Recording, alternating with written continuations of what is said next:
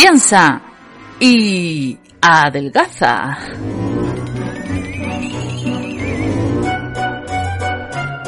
Capítulo 183.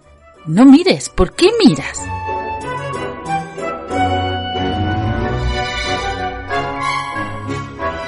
Soy Ana Isabel López, pero me puedes llamar Ana, que es más cómodo, y además así me llaman los amigos.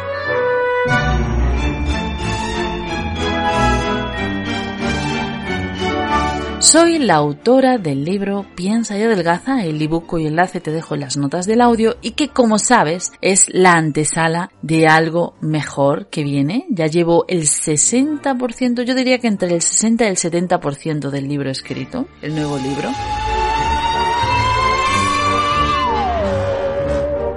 Pero es que no va a ser lo único, porque tengo un proyecto mucho más interesante. Así que la cosa se retrasa un poquito, pero, pero saldrá a la luz, ya verás.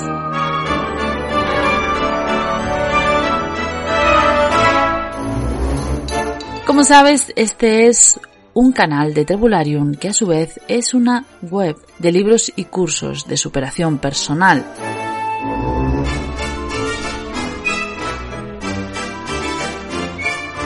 Por cierto que si tienes un libro publicado, házmelo saber, envíame una reseña original porque quiero darlo a conocer, siempre y cuando sea de superación personal, por supuesto.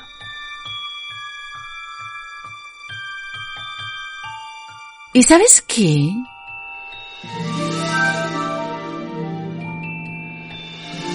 Que me encanta mi proyecto.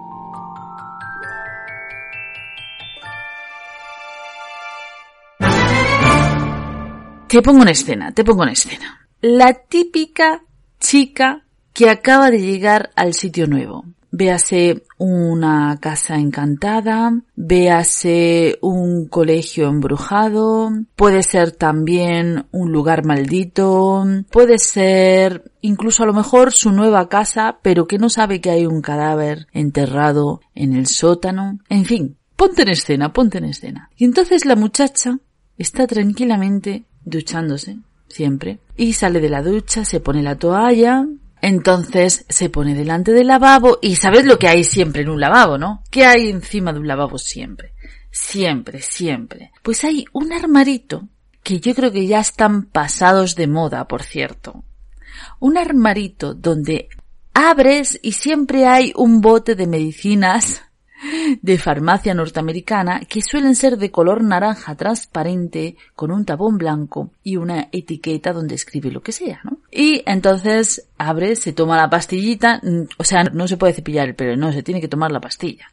Se toma la pastillita, cierra el armarito y justo a la hora de cerrar, ¡chan, chan! Música de susto y una sombra atrás siempre hay una sombra atrás. Siempre hay una sombra atrás en el espejo. Entonces la muchacha en cuestión se da la vuelta y no hay nada. Vuelve a mirar en el espejo y tampoco hay nada. ¿No? Parece una ilusión vana dice, bah, ha sido cosas mías. Y se va y hace sus cosas, ya se viste, se arregla, se va a trabajar, vuelve y nada, como si no hubiera pasado nada. Y es que los espejos siempre están llenos de fantasmas. Siempre están llenos de fantasmas. Tú miras el espejo y siempre aparece algo, siempre aparece. Hay películas en las que se tapan los espejos. Hmm. Yo creo que detrás de eso existe un viejo mito, muy viejo, muy viejuno, más viejuno que yo, que esconde la idea de que los espejos son atrapaalmas. De hecho, además, como sabes, por ejemplo, los vampiros no pueden verse al espejo, que me pregunto yo, ¿cómo hacen para estar tan guapos y repeinados si no se pueden ver en un espejo? Pero bueno, ese es otro asunto aparte. Seguramente cuando no existían los espejos y alguien decidió fabricarlos, y de repente la gente se empezó a ver en los espejos, ocurriría más o menos lo mismo que ocurre con las cámaras fotográficas, que en el fondo existe la vieja idea de que en las cámaras fotográficas se esconde algo. Por cierto, hablando de cosas que ocurren en los aparatos electrónicos, yo creo que nunca te he contado que yo grabé una psicofonía nunca te lo he contado, por cierto. Pues ahora es el momento de contarte la historia, aunque salga completamente del tema del que estamos hablando. Bueno, no estamos, no se sale mucho, pero algo se sale. Pues mira, te voy a contar lo gracioso del caso. Resulta que hubo una época en mi vida en el que yo para intentar dominar los diálogos, como, como escribir diálogos en las novelas y demás, que por cierto, si te interesa eh, la membresía, justo ahora vamos a abordar ese tema, la membresía de Trebolarium, donde aprendes a escribir. Bueno, pues resulta que yo hubo una temporada en que empecé a grabar diálogos, empecé a grabar diálogos y a grabar diálogos, y a grabar conversaciones con gente sin que estas personas se enteraran para que hubiera cierta naturalidad en mis grabaciones. Curiosamente, nunca me he puesto a escucharlas todas. Y de hecho, en mi última diáspora de cosas desaparecieron esas grabaciones. No sé qué habrán hecho con ellas, uno que yo me sé, pero el caso es que yo grababa esas conversaciones. Y, pues, estaba yo con mi novio de por aquel entonces, que resulta que vivía muy cerca del cementerio. Vivía muy cerca del cementerio, te lo juro, ¿no? Y además, justo al lado del cementerio de Granada, pues hay un campo chulísimo, un sitio donde puedes casi ir de excursiones. Entonces yo iba normalmente una vez a la semana y hacíamos una excursión y demás, y bueno, pues, eh, y entonces, pues resulta que ese día decidí hacer una grabación. Pero es que, pero es que a la vez, él también me había grabado, curiosamente, ¿no? Entonces, pues eso, nos, nos grabamos y tal, y, y nos fuimos de excursión, y a la vuelta de la excursión le confesé que le había grabado. Él puso una cara así sorprendente como diciendo, es que yo también lo he hecho. Y entonces nos fuimos corriendo raudos a su casa a escuchar esas grabaciones. Primero escuchamos mi cinta. En mi cinta no había nada, bueno, las chorradas que, no, que se dicen los novios, ¿no? Las típicas chorradas que se dicen los novios. Y en la suya más o menos lo mismo. Pero en la suya, de repente, escuchando la grabación, escuchamos hola, hola, hola, hola, hola, hola, hola, hola, hola. Así te lo juro, te lo juro, te lo juro así. Hola, hola, hola, hola, hola, hola.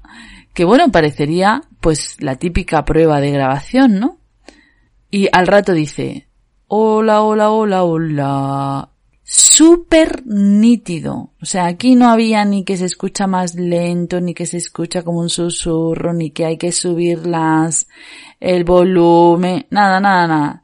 Se escuchaba perfectamente encima de lo que hablábamos nosotros. Como si alguien estuviera en la misma habitación si hubiese puesto delante de la grabadora y hubiese hablado directamente. Y nosotros, eh, pues, pues, eh, hablando de nuestras tonterías de novios. Claro, en aquella época, pues, decidimos no creerlo. Decidimos pensar que podría haber sido, no sé, pues, eh, algún sonido que se hubiese colado a través de la pared, decíamos, a través de, yo qué sé, no teníamos ni idea, ¿no? Pero el caso es que ahí teníamos una psicofonía sin explicación posible, ¿no? Porque normalmente en las cintas no se superpone lo que grabas. Siempre cuando grabas en una cinta que está ya usada, normalmente lo que ocurre es que pues se graba encima y se borra lo anterior por lo menos así eran las cintas de aquellos tiempos, ¿no? Se grababa encima y se borraba lo anterior. No, no era una superposición de grabaciones, ¿no? Porque podría pensarse que alguien, pues, hizo una prueba de sonido porque puede ser perfectamente, eso mismo puede ser perfectamente una prueba de sonido. Hola, hola, hola. Si tú vas a probar un micrófono, ¿qué haces? Hola, hola, dices hola. Es lo típico, ¿no? Hola, hola, hola. Ahora ya Normalmente cuando cantas no sueles cantar hola, hola, hola, hola. Sueles cantar hola, hola, hola, ¿no? o sea que ya el tono era sospechoso y era extraño y además daba un poco de miedito, ¿verdad? Hola, hola, hola, hola. Todavía me acuerdo porque me sorprendió muchísimo. Pero es que lo curioso es que no tuve miedo. Claro, como no había música de fondo de esas de... Pues no tenía miedo. Pero... Mm, da que pensar, ¿eh? Da que pensar. Lo más curioso de todo esto es que pasaron los años y yo conservaba esa cinta y un día me dio por escucharla. Y nunca apareció aquella grabación. Seguíamos escuchando nuestras voces, pero a pesar de que estuve pendiente de toda la cinta, ese sonido desapareció. Esa grabación desapareció. No me preguntes por qué. No te puedo decir si eran cuestiones fantasmales o no lo eran. No te lo puedo decir, solo te puedo contar la historia tal y como sucedió. y bueno, pues ya te he contado una de mis experiencias personales fantasmales. No es la peor, hay otra peor, hay otra peor, que es así que da miedito. Es así que da miedito. No sé si contártela ahora o dejártela para otro día. Te lo voy a dejar para otro día. Porque si no vas a pasar mucho miedito. Pero sí te contaré que es una historia, una experiencia de Ouija que yo tuve en la adolescencia. Y a partir de la cual me dije que nunca más en mi vida volvería a hacer una Ouija y de hecho nunca más la he vuelto a hacer. Creo que con eso ya te voy explicando que la experiencia no fue realmente grata. Ah, dirás, Jolín, cuéntala, cuéntala. Pues, ¿y si te lo cuento en el podcast que viene, te apetece? bueno, vamos a hacer una cosa. No te voy a dejar con la intriga. Al final, al final, al final de este podcast, o sea, que te tienes que tragar todo el rollo que te cuento de las redes sociales y después la musiquita después y después no se sabe qué. Al final te lo voy a contar. ¿Te parece? Te lo prometo. Bueno, volviendo al tema, volviendo al tema. La cuestión es, ¿deberíamos mirar los espejos? Porque siempre que vemos los espejos, se esconden. Ah, y lo que yo te quería contar, que luego me he ido a las cámaras fotográficas y luego me he ido a las psicofonías, lo que yo te quería contar es que existen películas, lo habrás visto, en la que los espejos se tapan, especialmente cuando muere un difunto. Debe ser una tradición antigua, viejuna, más viejuna que yo, en la cual pues existía la vieja idea de que los espejos reflejan almas que no ven los ojos, pienso yo. O reflejan las almas que no ven los ojos, o atrapan almas. Algo así. Seguramente que en tu cultura, seguro, seguro, porque la mía seguro también está, existe alguna vieja idea que a lo mejor se ha perdido o a lo mejor todavía se conserva relacionada con los espejos. Lo que sí es cierto es que en todas las películas norteamericanas del miedo Siempre sale un fantasma en un espejo. Y si sale un fantasma en un espejo, ¿pa' qué miras? ¿Pa' qué miras? No mire, leñe, que sale el fantasma. Siempre sale el fantasma. De hecho, algunos incluso escriben. Sí, sí, sí, sí. Sobre todo cuando te estás duchando, existen algunas viejas películas. Esto sí que te estoy hablando de cosas viejunas, pues de, de años, yo qué sé, 80, 70. De, recuerdo haber visto alguna escena en el que el fantasma de turno escribe en el vaho que el vapor de agua caliente deja sobre el espejo. Tócate los pies. Sí, sí, sí. Yo he visto películas que ocurren eso. Creo que alguna de fantasmas, pero de segunda, no, no de, mm, de estas tipo póster gays y similares, ¿no? Sino de, por ejemplo, estrenos TV, pero de fantasma. Me estoy acordando de una película de estrenos TV de fantasmas que yo no sé si la podría ver alguna vez en la vida, pero a mí se me ha quedado guardada en el consciente. Que era la historia, era muy bonita, pero como no era una película así de buena calidad, sino, eh, sino que era de estrenos TV, yo, eh, a ver, dirás, ¿qué, ¿qué son las películas de estrenos TV? Bueno, te voy a explicar lo que son las películas de, de estrenos TV. Las películas de estrenos TV era como se llamaban entonces las películas que no se estrenaban en el cine, sino que directamente se grababan para ver en televisión. Y normalmente en mi época de juventud, adolescencia, niñez, ¿no? Años 80, 85, 90, pues la antena 3 de aquellos tiempos, normalmente, no sé si eran los viernes a las 5 de la tarde o algo así, emitía una, una película de esas, que era una película pues de consumo rápido, flojilla, flojilla, y muchas eran también incluso basadas en hechos reales, que eran las, las que más gancho tenían. A mí me encantaban esas películas. Y Antena 3 las llamaba estrenos TV. Por eso le digo estrenos TV. Bueno, pues una película de estas de estrenos TV, recuerdo que era la historia de una mujer que... La típica historia. Es que esta es la típica, ¿no? ¿Cuántas versiones habrán hecho de esta historia? Porque se, se hacen cientos y cientos, ¿no? Es la típica historia de una pareja que se muda a una casa y entonces, como el hombre trabaja y ella siempre se queda en la casa limpioteando, que esta es otra, que esta es otra, como se queda siempre limpioteando y tal, pues es la que ve los, la que ve los fenómenos paranormales, ¿no? Y entonces cuando se los va a contar al marido, el marido nunca le cree, nunca. Piensa que la mujer, como no tiene aspiraciones laborales y no está trabajando, pues nada más que se dedica a gilipolleces. Yo no hablo nunca de machismo, pero es que, es que, es que esta se las trae. y siempre ocurre, siempre ocurre, siempre ocurre. Hay millones de versiones de, esta historia. Bueno, pues esta que te cuento es una de ellas, pero, pero, la historia es mucho más bonita. Te voy a hacer spoiler porque es imposible poderte decir ni cómo se titula, ni de qué año es, ni si la puedes encontrar, ni si hay una versión grabada. Es que no creo que exista ni siquiera eh, una grabación posible en internet. No, no, no, no lo creo. Bueno, pues eh, es la historia de una, pues eso, la típica historia de la, la pareja que se va a vivir a una casa y entonces, pues ella, como está sola, siempre limpioteando y todas esas mierdas, pues eh, ve los fenómenos paranormales. Y creo recordar, creo recordar que en esa película ella bañándose, lo típico, le escriben en el espejo. Creo recordar. Y entonces ella empieza a indagar, indagar, indagar y descubre que en esa casa, hace pues 20 años atrás, había una pareja de enamorados, muy, muy enamorados, muy enamorados, que se querían mucho, ¿no? Entonces era un amor imposible.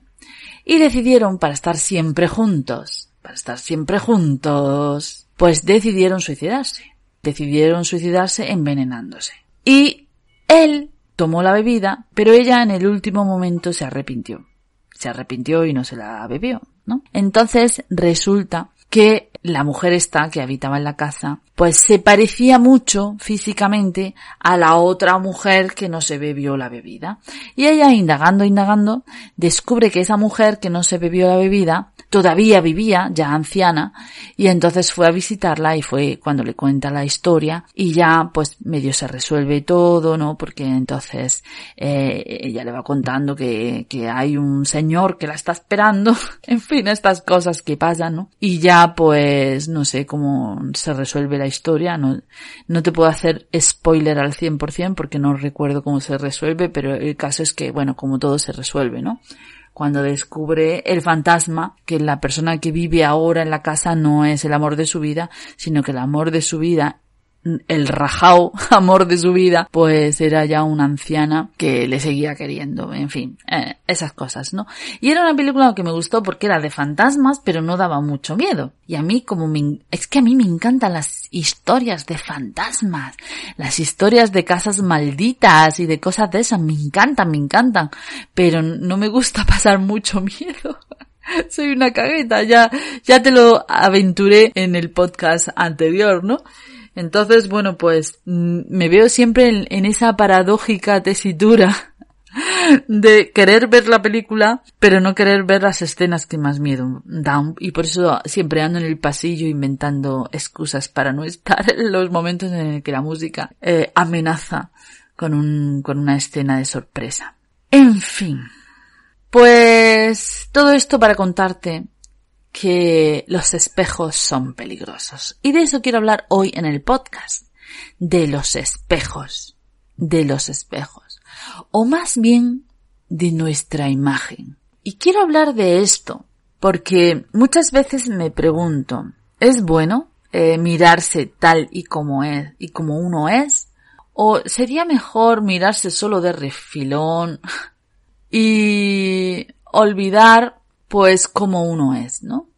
Te lo digo por experiencia propia, ¿no? Porque yo normalmente siempre en la cámara, a mí me ha costado mucho, te lo he dicho muchas veces, me ha costado mucho eh, grabar vídeos. Tuve que hacer ahí un esfuerzo consciente para grabar vídeos y de hecho muchas veces yo grababa y para revisarlos no los mira, no, no me miraba el vídeo. Los iba escuchando y cuando veía algún fallo lo paraba, lo cortaba el trozo, pero los escuchaba mm, con la ventana cerrada.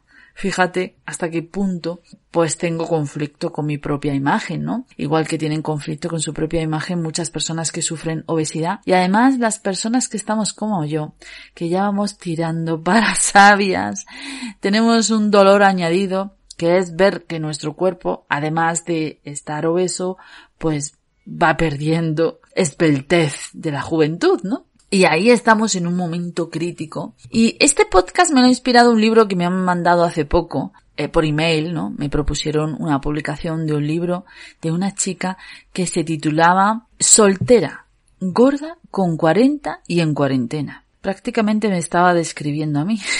Pero cuando vi este título me dije, no sé, hay algo que no me gusta de este título. Deberíamos hacer alarde de lo que no funciona en nuestras vidas? ¿Deberíamos mirar de frente lo que no funciona en nuestras vidas? ¿Deberíamos mirarnos al espejo?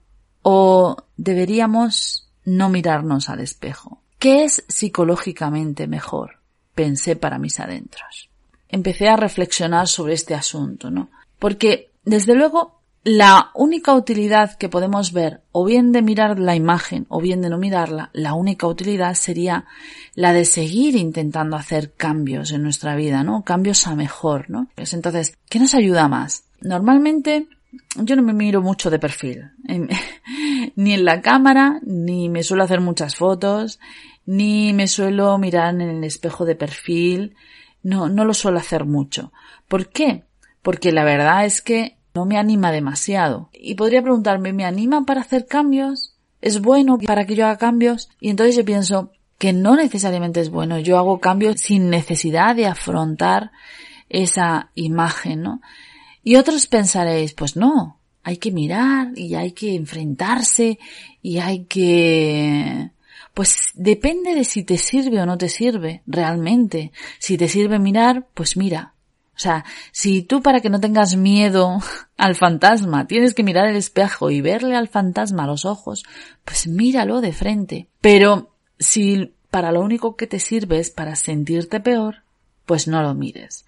Es como la balanza. Yo al principio decía, no miro la balanza porque si la miro me puedo deprimir, ¿no? Porque además hay un círculo vicioso ahí, chungo, de te subes a la balanza, eh, ves que has engordado, te deprimes, como te deprimes, comes peor, vuelves a engordar, te subes a la balanza. Era un círculo vicioso. Entonces era mejor no subirse a la balanza. Pero al no subirse a la balanza, también es verdad que no mides tus progresos. Entonces, si no mides tus progresos, no sabes si estás haciendo las cosas bien, ¿no? Igual podría ocurrir algo parecido en tu espejo, ¿no? Si te sigues viendo mal, es que algo no progresa, ¿no? Entonces, ¿qué es mejor? ¿Mirarse al espejo o no mirarse al espejo? En realidad da igual que te mires al espejo o no te mires al espejo. En realidad, lo que tienes que mirar son tus hábitos. Es saber si tus hábitos te están ayudando, si no te están ayudando, si te están sirviendo, si haces las cosas que tienes que hacer todos los días, ¿no? Por ejemplo, tu ejercicio diario. O si, por ejemplo, cuidas tu alimentación todos los días, si en cada comida, tu lucha es una victoria, ¿no? Si en esta guerra cada victoria es un éxito. Y entonces, cuando tú sabes que estás haciendo las cosas bien, pero sigue todavía sin gustarte tu imagen, se me ocurren dos ideas, dos ideas interesantes. O no mirar para trabajar esa idea visual que tú tienes de ti misma o de ti mismo y en el que te quieres convertir, uséase, por ejemplo, yo me veo muy delgada, con eh, un pantalón vaquero, una camisa negra ajustada y mis pelitos canosos a la altura del hombro y muy elegante. y entonces, durante todos los días me visualizo con esa imagen y no necesito contrastarla con el espejo. Esa es una idea, una idea interesante, ¿no? Que puedes trabajar. Mientras tú estás trabajando con tu idea imaginaria, no te estás peleando con la imagen de tu espejo. Entonces, bueno, pues tu espejo, pues trabajarlo simplemente para cuando necesitas verte para estrujarte el grano de la nariz, por ejemplo, ¿no? Que eso siempre va a ser necesario, ¿no? Pero siempre, siempre intentando que el espejo te devuelva una imagen bonita, ¿no? Y no verte de, perfil, ¿no?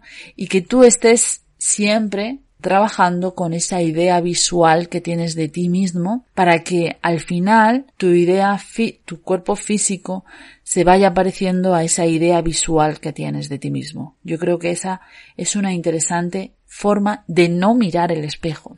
Ahora, si crees que es bueno mirar, entonces te hago otra propuesta que también es muy interesante, que es la de embellecer lo que miras. Fíjate, te voy a contar algo, una idea bastante potente. La mayoría de la gente es muy hermosa.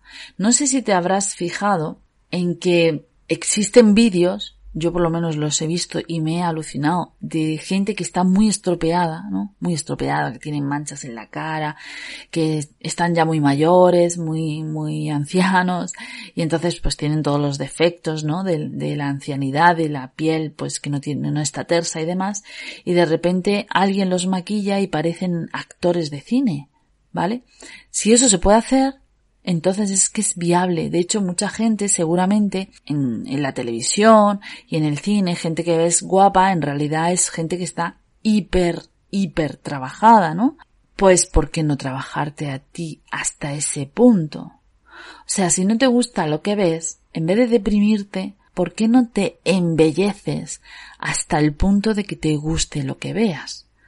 Arregla tu pelo, arregla tu cara, arregla tus cejas, maquíllate hasta que el maquillaje te haga espectacular, que ahora hay imágenes que incluso puedes aprender cosas alucinantes. Pero la ropa igual, tú sabes que hay ropa que adelgaza y ropa que engorda. Pues empieza a, ver vídeos de, gente, de coach, de, asesores de imagen que eh, aleccionan sobre cuáles tipo de ropa, engordan, adelgazan, etcétera, y empieza a trabajar tu imagen hasta que te, hasta que tu espejo te devuelva una imagen bonita. Lo que sí es cierto que no debes hacer es mirar para asustar. Es decir, mirar y decir, ¡Oh, que hay un fantasma! Me voy corriendo. Eso no sirve para nada.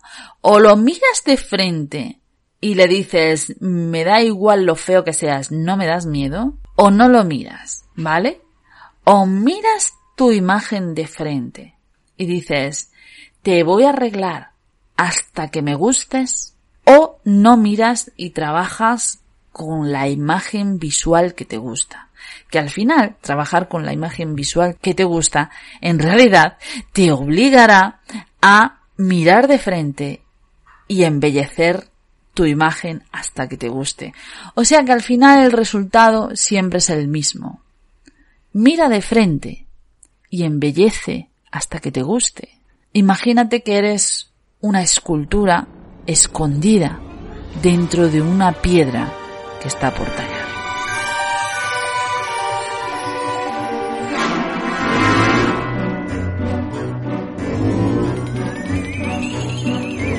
trevolarium.com y en los comentarios del audio en iVoox, ya sabes que siempre me encuentras ahí, igual que en el icono de WhatsApp, que siempre, por ahora, mientras yo pueda contestar, me encuentras ahí.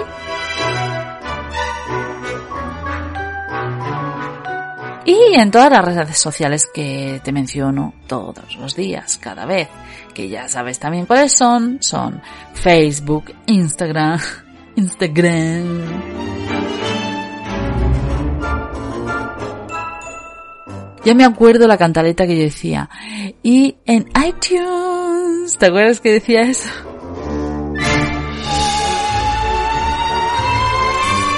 Bueno, pues Instagram, iTunes y... Mm, ¿Qué más? ¿Qué más? En un mogollón de sitios, de un montón de plataformas que ni sé que estoy.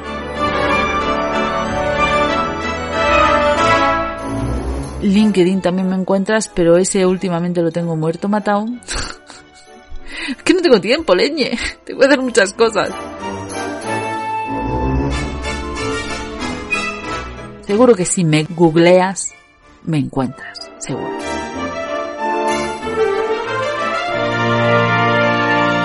¿Y sabes qué?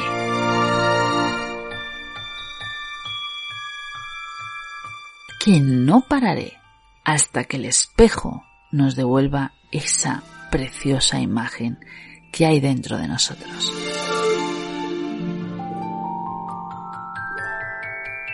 Nos pertenece.